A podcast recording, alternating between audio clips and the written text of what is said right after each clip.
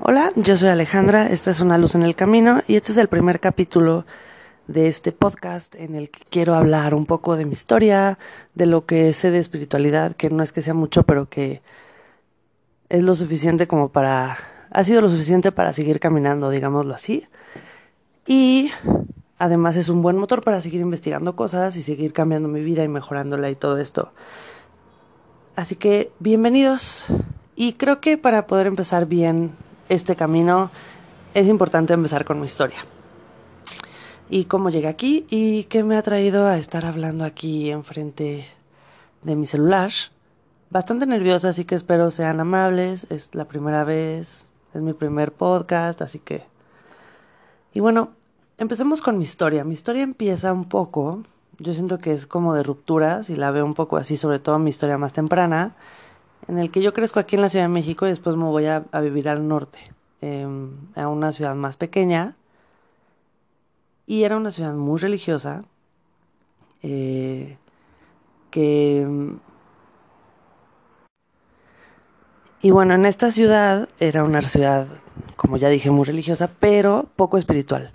Y yo venía en una casa, de una casa en donde me criaron completamente atea, en la que la religión era el opio del pueblo, y digamos que la espiritualidad estaba relegada a uno de esos como fantasías del mundo, lo cual tuvo grandes, eh, una buena, un gran impacto en mi vida, porque en realidad yo no tuve una referencia como tan directa, casi todo lo, lo que he descubierto a partir de, pues de ya más grande, de la divinidad y de el ser uno con el universo, incluso otras religiones, pues ha sido a partir de mi investigación. Entonces, sí, obviamente mi referencia es la religión católica, porque en México todos somos católicos, aunque no seamos practicantes, pero nunca he tenido como ese condicionamiento de ritualidad, por ejemplo, de ir a misa o de conectarme en una oración con algo mayor que yo.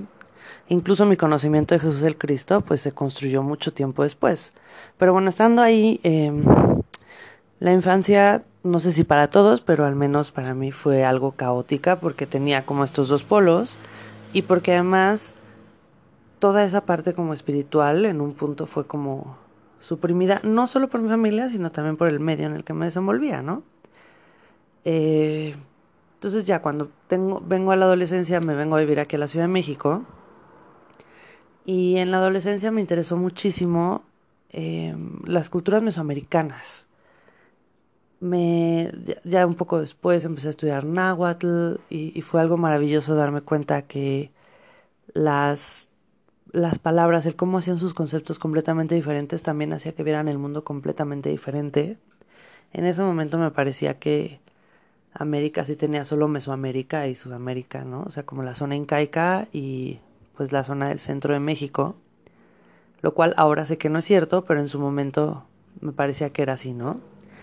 Em, me interesó mucho la onda del calendario, del guerrero águila, pero todavía no entendía la dimensión de eso. Conforme pasó el tiempo y yo estaba investigando más, uno de los grandes momentos de mi vida es cuando llega la marihuana a mi vida. Entonces fue algo como muy liberador, fue algo en el que me ayudó a descubrir partes de mí que yo no sabía que existían, que, mm, que no aceptaba que existieran, en las que no tenía confianza y así, pero muy rápidamente eh, se convirtió en adicción. Entonces ahí pasaron un par de años en el que realmente yo fui adicta a la marihuana y yo sé que no es una sustancia adictiva, pero para mí lo fue. Eh, no todo el mundo que lo hace es adicto, pero yo lo fui. Entonces después ahí vino como un... Después cuando lo dejé, vino un rato en el que pues se tuvo que restablecer como mi normalidad. Pero durante este momento de, de la marihuana, una de las grandes cosas que me dejó su consumo fue entender o acercarme un poco más a la ritualidad y a entender que uno podía hacer sus propios rituales, independientemente de la familia, de los aprendidos, de los conocidos y todo esto. Y lo único que me ayudó a neta poder volver a mi vida normal y, y, volver a encontrarle el sabor a la vida fue las civilizaciones originales y su conocimiento y su sabiduría primigenia de este continente. En realidad casi siempre yo, yo creo que yo soy un alma del continente porque todas mis ideas siempre me, traen a, a este continente, ¿no?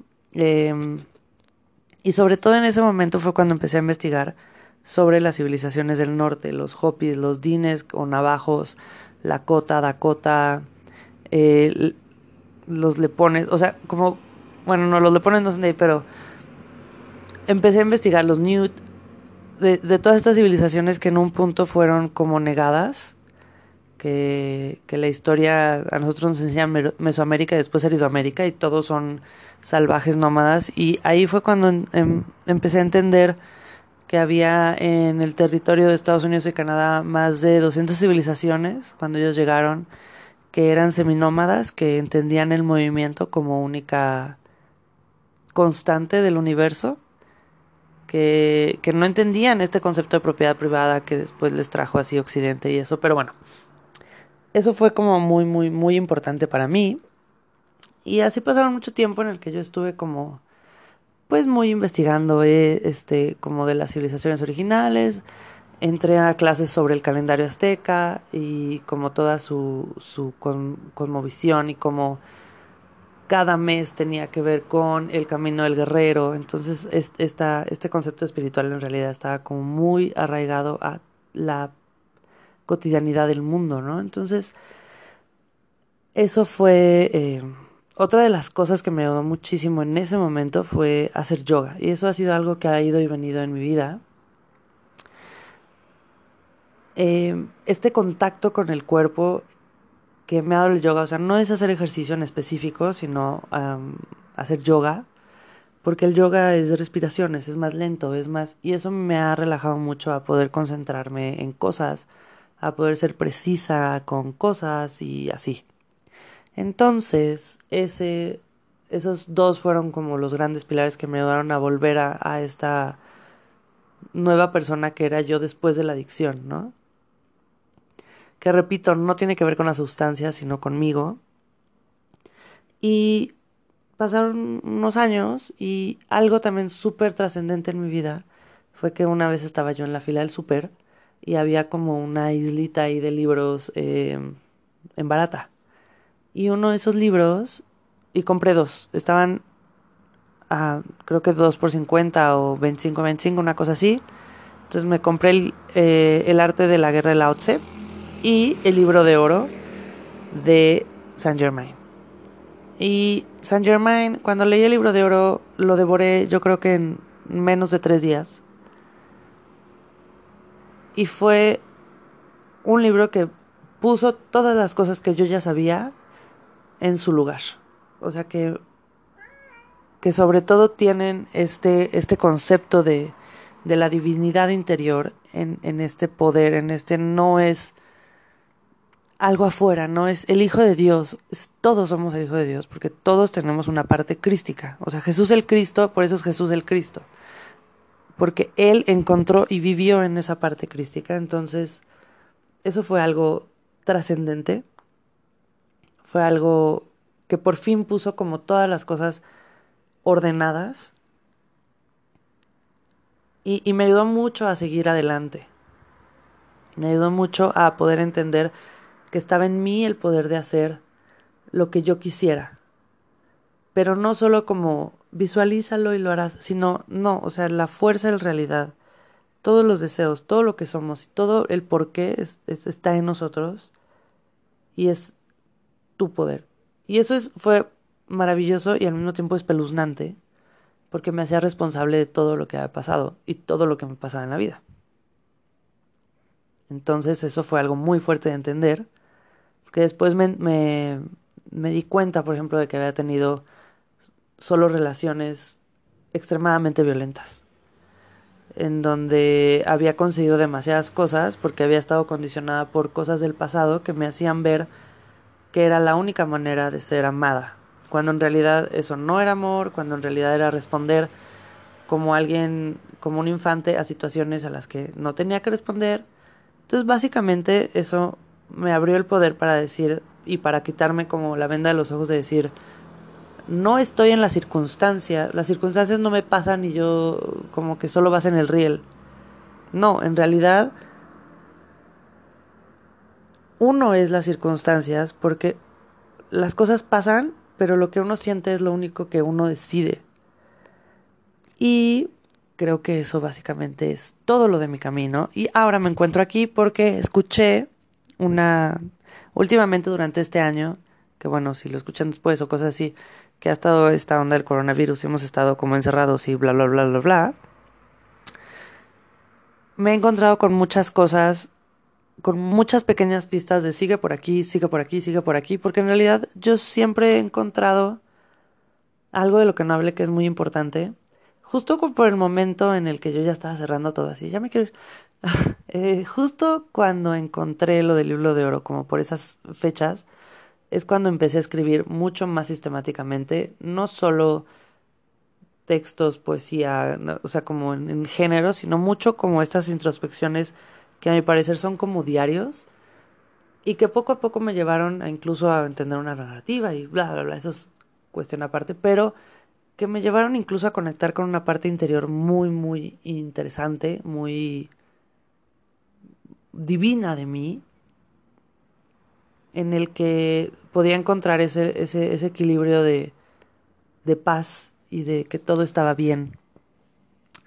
Entonces, eh, siempre lo he pensado, y, justo escribiendo, siempre he pensado eh, este proceso de llegar a la espiritualidad, que la descubrí muy tarde, y que creo que también eso fue algo como maravilloso, porque la descubrí ya siendo un, un adolescente, digamos. Eh, es un camino. Entonces a veces el camino ha sido muy fluido, muy hermoso y a veces ha tenido miles de baches y, y este, eh, en estos últimos tiempos, estos, últimos pares de años, el darme cuenta como de esta sincronicidad, ¿no? Del, del mundo, es lo que un poco me llevó a hacer este podcast porque estaba escuchando, ah, y lee muy bien la idea, me encantó, estaba escuchando como algunas cosas sobre la orden acturiana que en realidad no sé mucho y decía que era muy importante nuestra opinión, que en realidad era muy importante que habláramos. Así que aquí estoy. Este es una luz en el camino. Creo que eso lo resume todo. Yo soy Alejandra y pues nos escuchamos pronto para el siguiente podcast. Adiós.